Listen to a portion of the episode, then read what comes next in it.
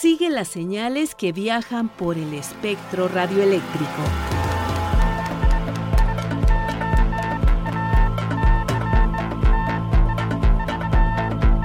Sintonía libre. Sintonía libre. Un ancho mundo de frecuencias.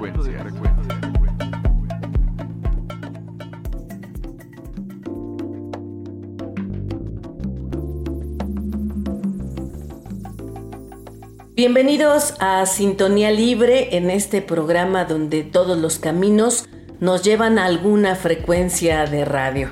Alejandra, gracias por compartir el micrófono conmigo. Nos da mucho gusto saber que caminamos juntos por el sendero del dial. Continuamos con la charla que sostuvimos con el equipo que integra Mexiquense Radio Escucharemos a Romina García Chimal, subdirectora de coordinación de emisoras, y Marco Antonio Ligi Villarreal, director de Mexiquense Radio. Por su parte, Luis Alejandro Vallebueno nos hablará de Radio Venceremos.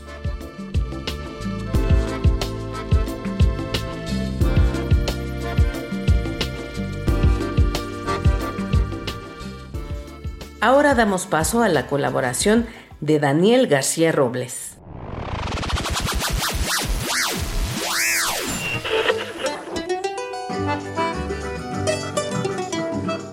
La primera transmisión radiofónica en Brasil se realizó en 1922 durante la Exposición Internacional del Centenario de la Independencia en Río de Janeiro. Si bien esta transmisión marcó el inicio de una nueva era en Brasil, los orígenes se remontan a tres décadas atrás.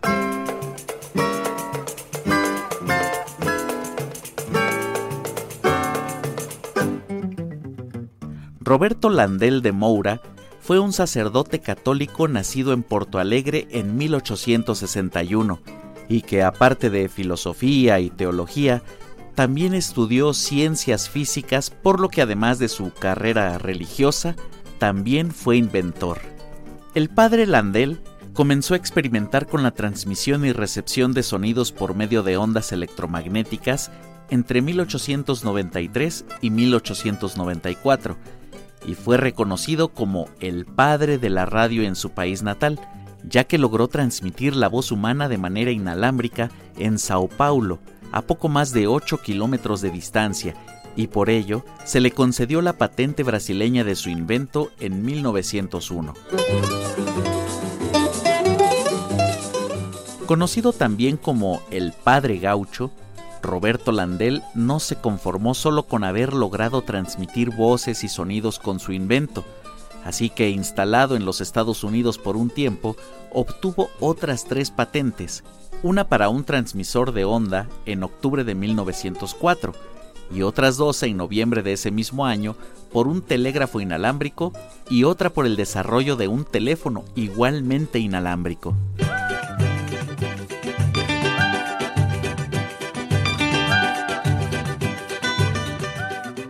Sus peticiones subsiguientes al gobierno brasileño para asistencia en el desarrollo de sus inventos fueron negadas, por lo que sus esfuerzos languidecieron, así que regresó a su ciudad de origen, Porto Alegre, para ejercer sus obligaciones religiosas hasta su muerte el 30 de junio de 1928.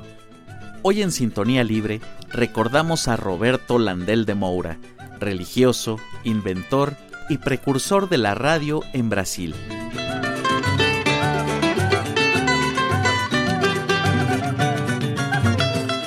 Yo soy Daniel y te invito a que continúes con nosotros. Esto es Sintonía Libre, un ancho mundo de frecuencias. Sintonía Libre.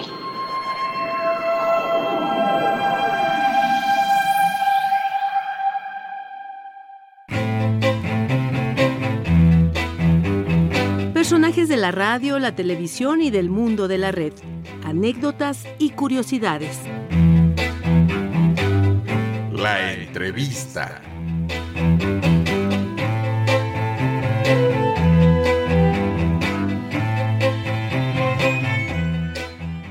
Recibimos una vez más en Sintonía Libre al equipo que integra Mexiquense Radio.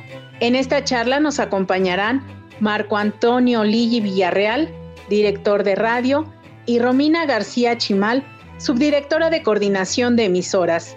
En esta charla también está con nosotros mi compañera Marlene Reyes. Marco Antonio, un gusto nuevamente saludarle. Muchas gracias, Ale Marlene. Pues aquí listos para continuar con esta charla en torno al aniversario y pues, pues lo que somos hoy por hoy. ¿Cómo reconocer la magia antes de que desaparezca? ¿Cómo vivir un sueño antes de despertar? 40 años de soñar. 40 años de escuchar. 40 años de asombrarse al descubrir nuevos sonidos. De una percepción que nos reinventa constantemente. No damos lugar a lo convencional. Estamos un paso más allá. Siempre mirando al futuro. Somos el sonido que abarca cuatro décadas. Mexiquense Radio. 40 años de estar en la conciencia colectiva.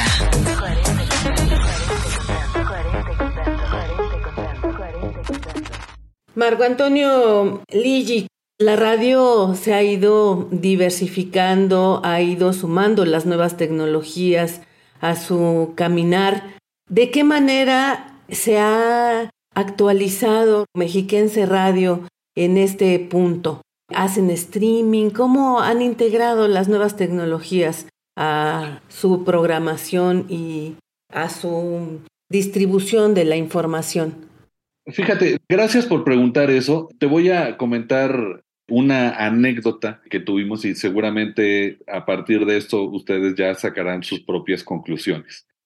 Voy a poner como ejemplo Historias del Más Allá, que está por cumplir cuatro años al aire. Ese programa lo nutrimos, además de todo lo que tiene que ver con un gran equipo de producción, ya sabes, guionistas, productor, los locutores, asistentes de producción. Obviamente el volumen de llamadas es muy grande. Invitamos a la gente de redes sociales a que se integraran todos los días de 10 de la noche a 12 para que pudiéramos impactar también en el público que pues hoy en día vive en su teléfono y que escucha todo a través de sus móviles. Entonces, eh, para este programa específicamente se diseñaron algunos productos como una página de internet, un fanpage de Facebook y una cuenta de Twitter todas y cada una operadas por una persona en específico y van de la mano con la transmisión que se lleva a cabo de lunes a viernes de 10 a 12. Y el primer día nos dimos cuenta que el fenómeno fue muy particular porque había una comunidad específica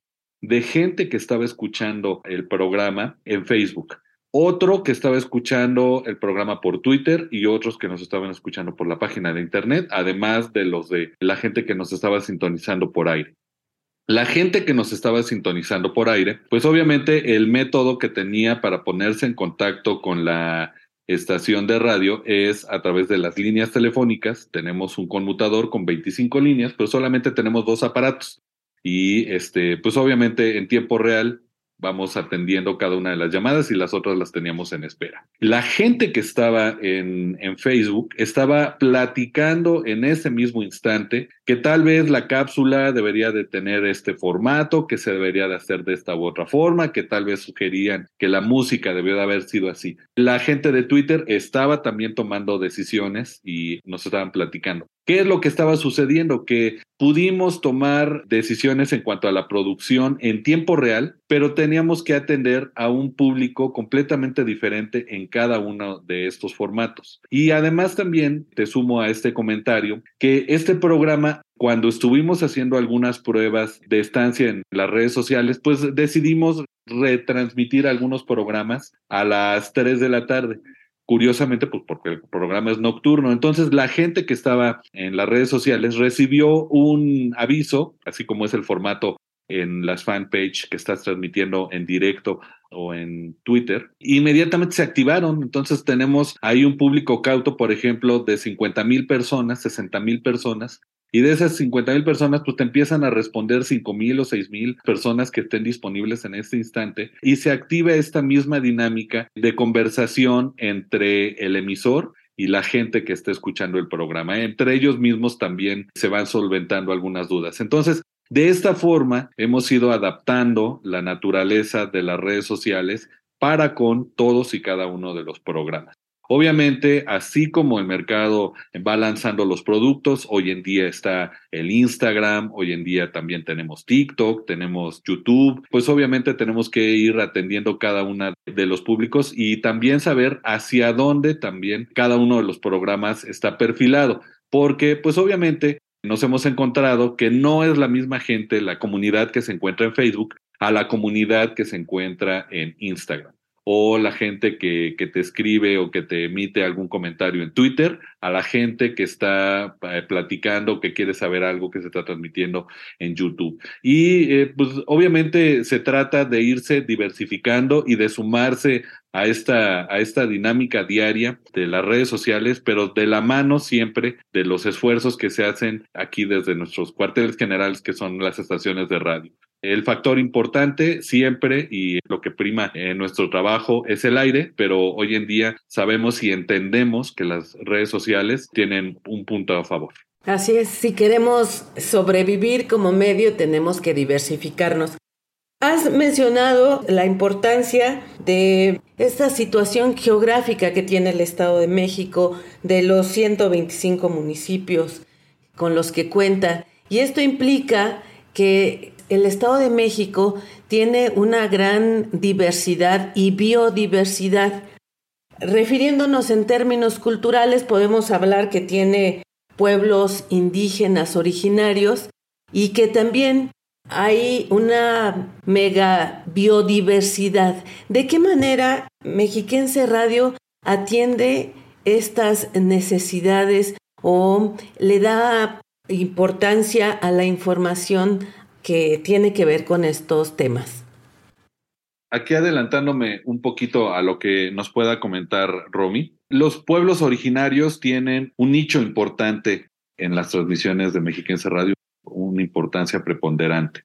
Si tratamos e invitamos a los hablantes de las cinco lenguas originarias. Tenemos programas bilingües que se hablan, ya sabes, en Mazagua, en Tlahuica, en Náhuatl, en Otomí, obviamente en español para que la gente que no es hablante pueda platicar. Estos programas son de tradición oral y de tradiciones de cada uno de los pueblos originarios. Entonces, así nos vamos también informando nosotros de la cosmogonía y de las actividades que ellos llevan a diario. En un primer momento, en 1983, teníamos un programa que se llamaba así La Barra Indígena y que se transmitía a las 6 de la mañana con la idea de que pues tal vez la gente que trabaja en el campo empieza desde muy temprano sus actividades. Pero hoy en día pues obviamente ese podría ser un lugar común y nos damos cuenta que la gente de los pueblos originarios está a todos los niveles. Entonces, con el afán de no perder y de seguir fomentando el conocimiento hacia ellos es que tenemos dentro de nuestra carta programática cápsulas o programas dirigidos específicamente a ese público. Algo que quiero hacer énfasis es que me ha tocado ver a Mexiquense Radio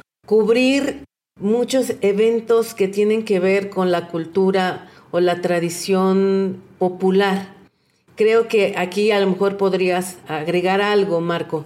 Claro, mira, así como lo hemos venido platicando de la diversidad que tiene el Estado de México, que es una realidad completamente diferente la que podemos observar en Tejupilco. Nos encontramos con realidades completamente opuestas, como lo puede ser en Esahualcoyot y nos tenemos que adaptar a cada una de esas naturalezas y de esas realidades.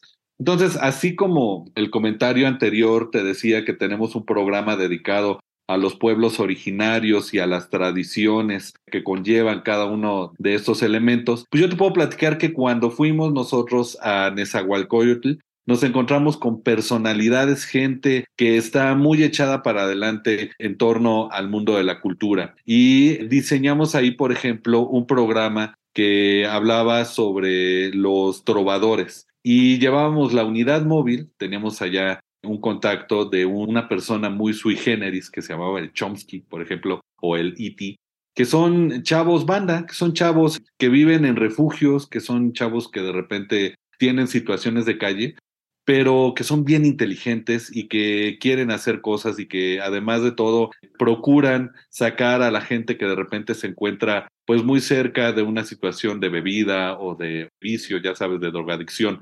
Entonces, a través de la música los invitaban para que pudieran hacer sus composiciones y nosotros llevamos los micrófonos de Mexiquense Radio con este programa para que pudieran cantar. Era un programa muy sencillo y además de todo muy curioso porque lo hacíamos en lugares como por ejemplo una bodega, que ellos mismos hacían esta gestión con los locatarios de ese municipio y nos prestaban tal vez un salón, un estacionamiento, un taller para que nosotros ahí montáramos los micrófonos, nos prestaban unas sillas y ahí nos sentábamos a entrevistar a los chavos.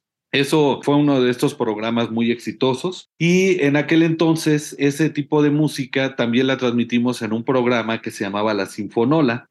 Entonces eso mismo nos ayudó a que estos músicos callejeros se hicieran famosos a través de los micrófonos de Mexiquense Radio. Ese tipo de servicios es el que ofrece, por ejemplo, una estación como la de nosotros.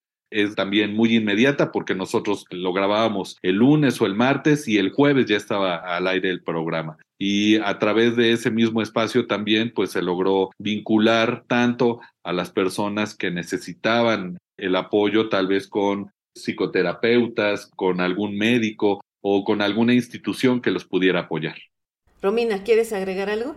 Sí, gracias. La programación per se de Mexiquense Radio incluye a todos los grupos, a todas las expresiones del Estado. Y bueno, eh, ya aterrizándolo un poco más quizá a nuestra carta programática, pues tendríamos que mencionar que todos los días en Vagancias y Extravagancias, que es nuestro noticiario cultural, tenemos información al respecto de lo que está ocurriendo en los municipios del estado en cuanto a estas expresiones artísticas, en cuanto a literatura en, lenguas indígenas y demás.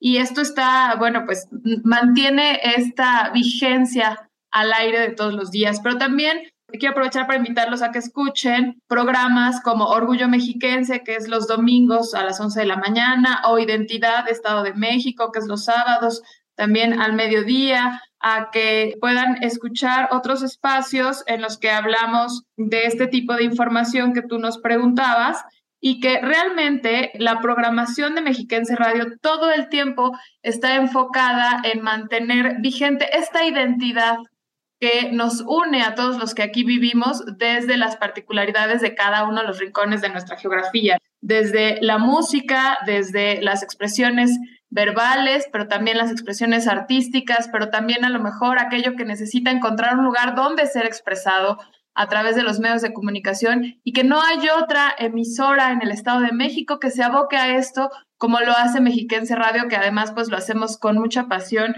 y con mucho cariño y que todo nuestro personal pues está capacitado para hacer de la mejor manera su labor. Y tenemos aquí afortunadamente personalidades que tienen una amplia trayectoria, un gran conocimiento y la mejor manera para abordar cada una de las causas que, abanderan desde los programas que se producen, que se realizan y que emitimos con mucho cariño.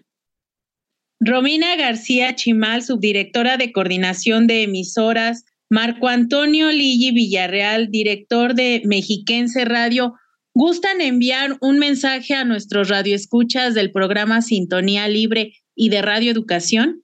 Pero por supuesto, siempre la invitación abierta para que sigan los esfuerzos por seguir escuchando esta y muchísimas otras radios que siempre eh, estén sumando al pensamiento crítico, que siempre estén sumando a poder encontrar novedades en el cuadrante y poder estar también aplaudiendo el trabajo de diferentes personas. Nosotros aquí en Mexiquense Radio nos sentiremos honrados en que nos puedan algún día visitar físicamente para darles un tour, que vengan a conocer nuestras instalaciones, que no se quede esto nada más en una charla eh, radiofónica y que además de todo, pues vengan también a conocer los rostros de las personas que, componemos este equipo, que además de, digo, permítanme presumirles, es un equipo muy talentoso, un equipo de personas que está siempre echado muy para adelante, que defienden muy bien sus proyectos y que siempre están pensando también en su público radio escucha.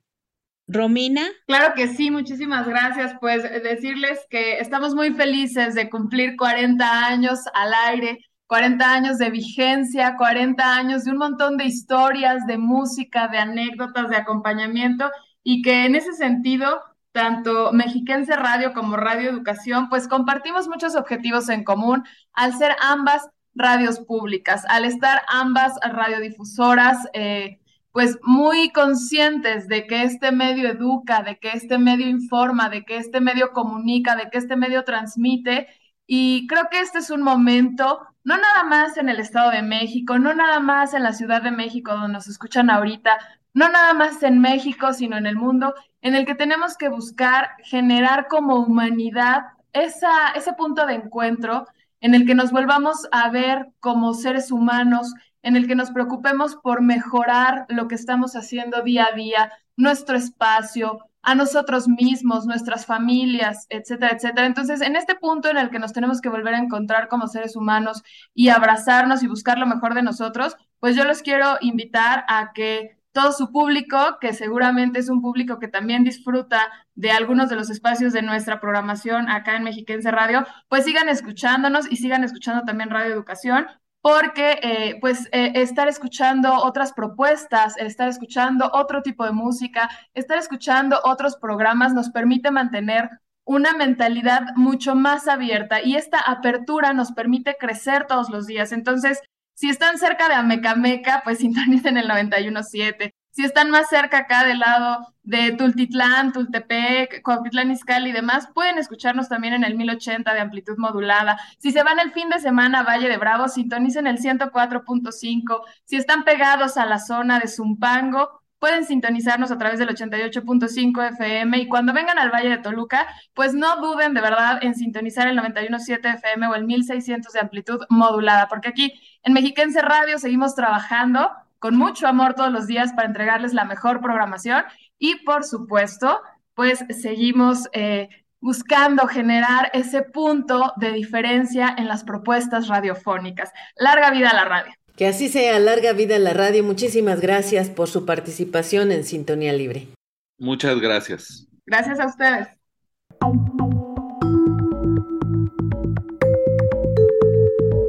De aquí para allá. De ida y vuelta. Reportes de recepción. Cartas. Correos. Mensajes. El mundo entero. Correo libre.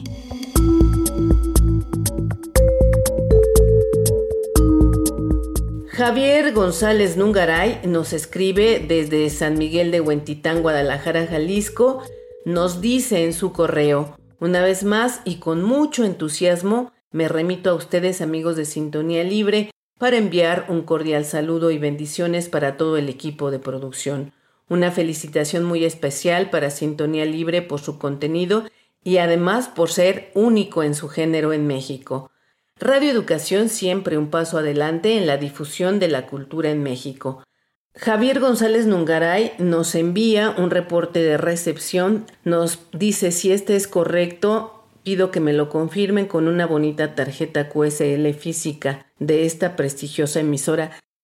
La descripción del reporte de Javier González Nungaray nos dice que nos escuchó el martes 16 de mayo a las 3 horas UTC en la frecuencia 6185 kHz en la banda de los 49 metros. Nos reporta un SIMPO 5 veces 5, es decir, que tuvo una señal clara y óptima.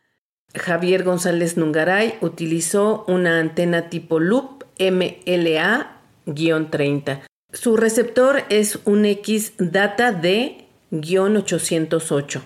Nos comparte el contenido que escuchó, se despide haciendo la sugerencia de que en cada emisión debemos leer la correspondencia de los oyentes. Javier González Nungaray, muchísimas gracias por tu reporte, por tu escucha y desde luego por tus comentarios y sugerencias para este programa.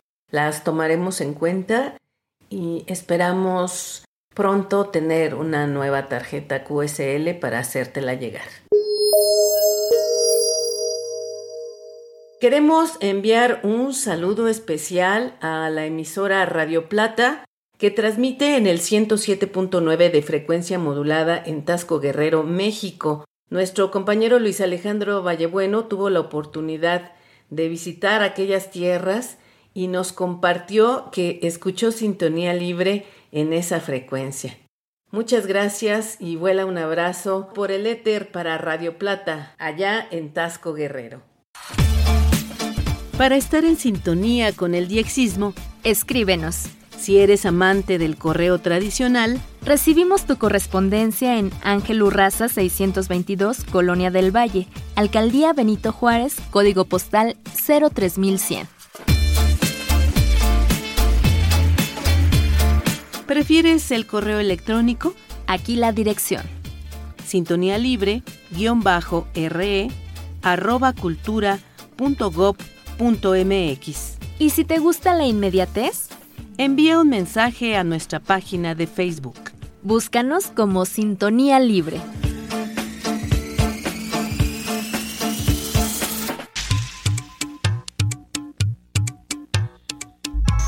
La onda de Vallebueno. Buenos días, buenas tardes, buenas noches, amigos oyentes de este su programa Sintonía Libre, el espacio idixista que cada semana nos brinda radioeducación a todos los interesados en la escucha de la onda corta.